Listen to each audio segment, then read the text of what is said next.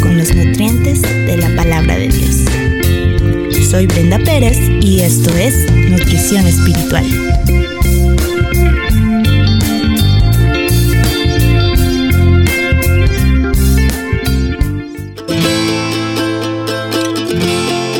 La venganza. Una de las luchas espirituales que más tenemos las creyentes es referente al enojo y la venganza. Si observamos bien nuestro comportamiento, podremos notar lo vengativas que somos. Pues si alguien nos hace enojar, lo primero que hacemos es responder mal o ignorar u otra acción que pensamos que será castigo para la otra persona. Y si eso lo hacemos muchas veces con las personas que amamos, pobres de las personas a las que no amamos, aquellas que no toleramos o nos desagradan, porque a veces, consciente o inconscientemente, tratamos de hacer justicia por nuestra propia mano. Y es lo que el mundo nos dice, y aún más nuestra carne. Pues ¿cómo nos vamos a dejar? Pero Dios tiene una perspectiva diferente respecto a este asunto. Y aunque aún hay muchos pasajes de la Biblia que hablan sobre esto, hoy me quiero enfocar en el libro de Romanos capítulo 12. Pero antes, déjame decirte el contexto de este libro, pues el apóstol Pablo se encarga de recordar el Evangelio a los creyentes que están en Roma. Muestra la culpabilidad de la humanidad por cada uno de los pecados que hemos cometido. También nos confronta mostrándonos que muchas veces juzgamos a otros por lo que nos hacen, pero en diversas ocasiones somos iguales o peores. Si recordamos simplemente la manera en la que nos comportamos esta semana, nos daremos cuenta que esto es verdad y de una u otra forma no amamos a nuestro prójimo. Pero más adelante nos da ese consuelo, que aunque todos pecamos y estamos destituidos de la gloria de Dios, se manifestó la gracia de Dios y fuimos justificados, es decir, que Dios nos ve como justos, como buenos, como si nunca hubiéramos pecado gracias a la crucifixión de Jesús, a su muerte y su resurrección. Y podemos ver el amor de Dios, pues cuando aún éramos sus enemigas y lo ofendíamos con nuestras acciones, Él nos amó y dio su vida por nosotras. Con esto en mente, y una vez comprendida la gracia y la misericordia de Dios y nuestra condición delante de Él, entonces podemos pasar a los siguientes capítulos en los que podemos ver nuestros deberes como creyentes. Y dice el capítulo 12, versículos del 14 al 21. Bendecid a los que os persiguen, bendecid y no maldigáis, gozaos con los que se gozan, llorad con los que lloran.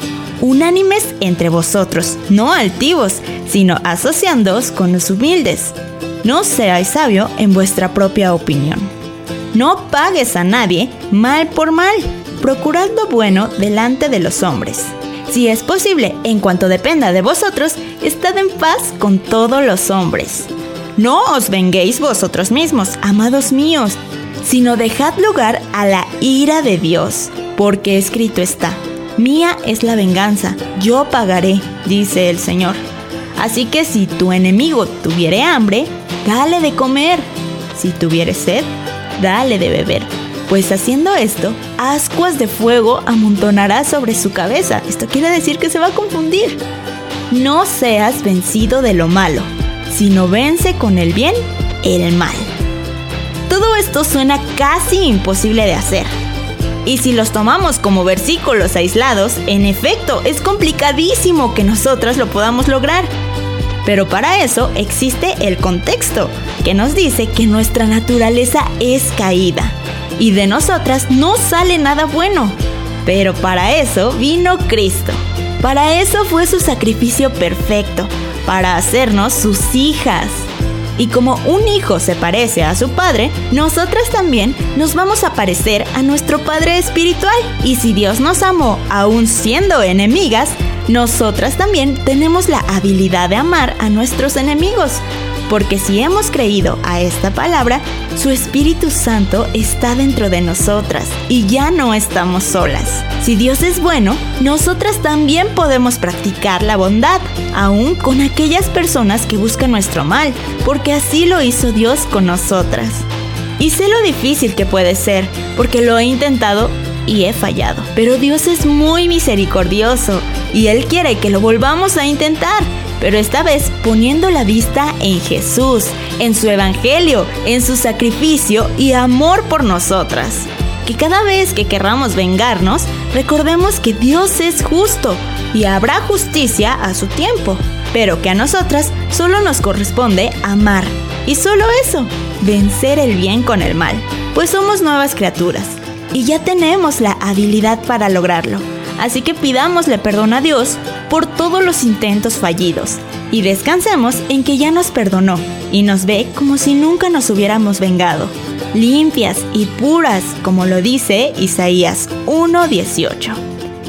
Venid luego, dice Jehová, y estemos a cuenta. Si vuestros pecados fueren como la grana, como la nieve serán emblanquecidos.